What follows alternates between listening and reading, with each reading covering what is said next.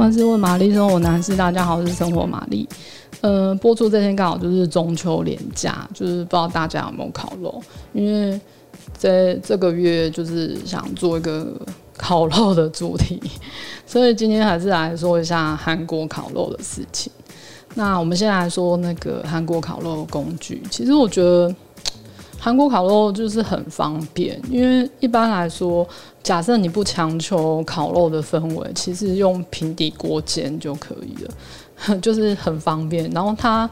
上桌也是，嗯、应该说虽然少一个少了一点情调，可是你想想看，就是你先煎好了所有的东西，因为其实他们嗯、不会太冷，然后就会熟了。然后刚好熟度都会是刚好的，然后就可以一起上桌，大家就可以轻轻松松坐在那边哦，包菜啊，包肉啊，吃小菜，然后聊天啊，就不会有一个人一直很忙在那边哦，我要煎，我要翻，我要干嘛这样子。那像上次说到那这个牛小排或是铜板烤肉的牛肉，其实家里不太可能真的，比如说你会有两个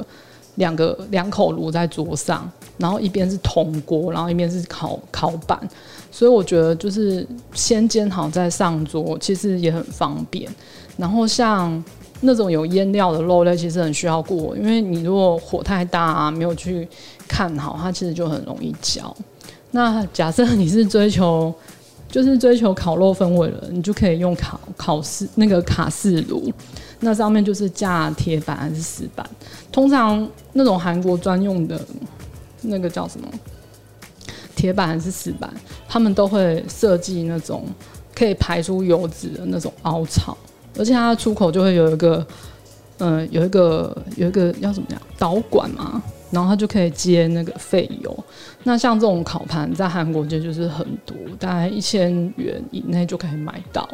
就是看材质，然后还有看精致度嘛。然后这种就很适合拿来煎五花肉，就是你可以慢慢烤，放在上面，因为它就不怕焦。嗯、五花肉的油脂比较多，所以你就可以慢慢的让它烤，然后比较不怕焦。像那个那个牛肉片就是很薄，所以你可能就是要很快速、很快速这样。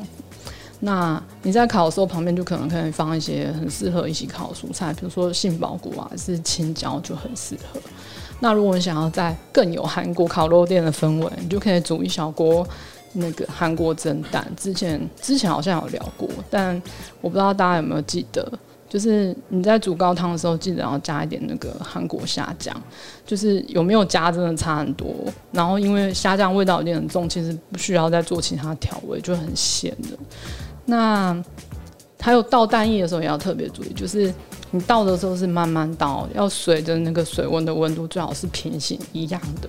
它就会慢慢慢慢的凝固。那最后你要让那个蛋升高，记得要让要盖一个那个碗，让蛋有空间可以往上跑，这样子。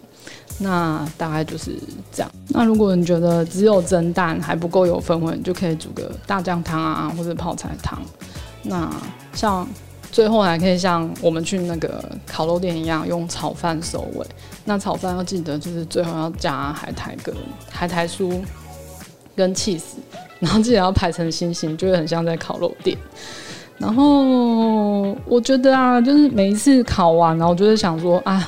明年还是去外面吃好了，因为去外面吃真的很方便。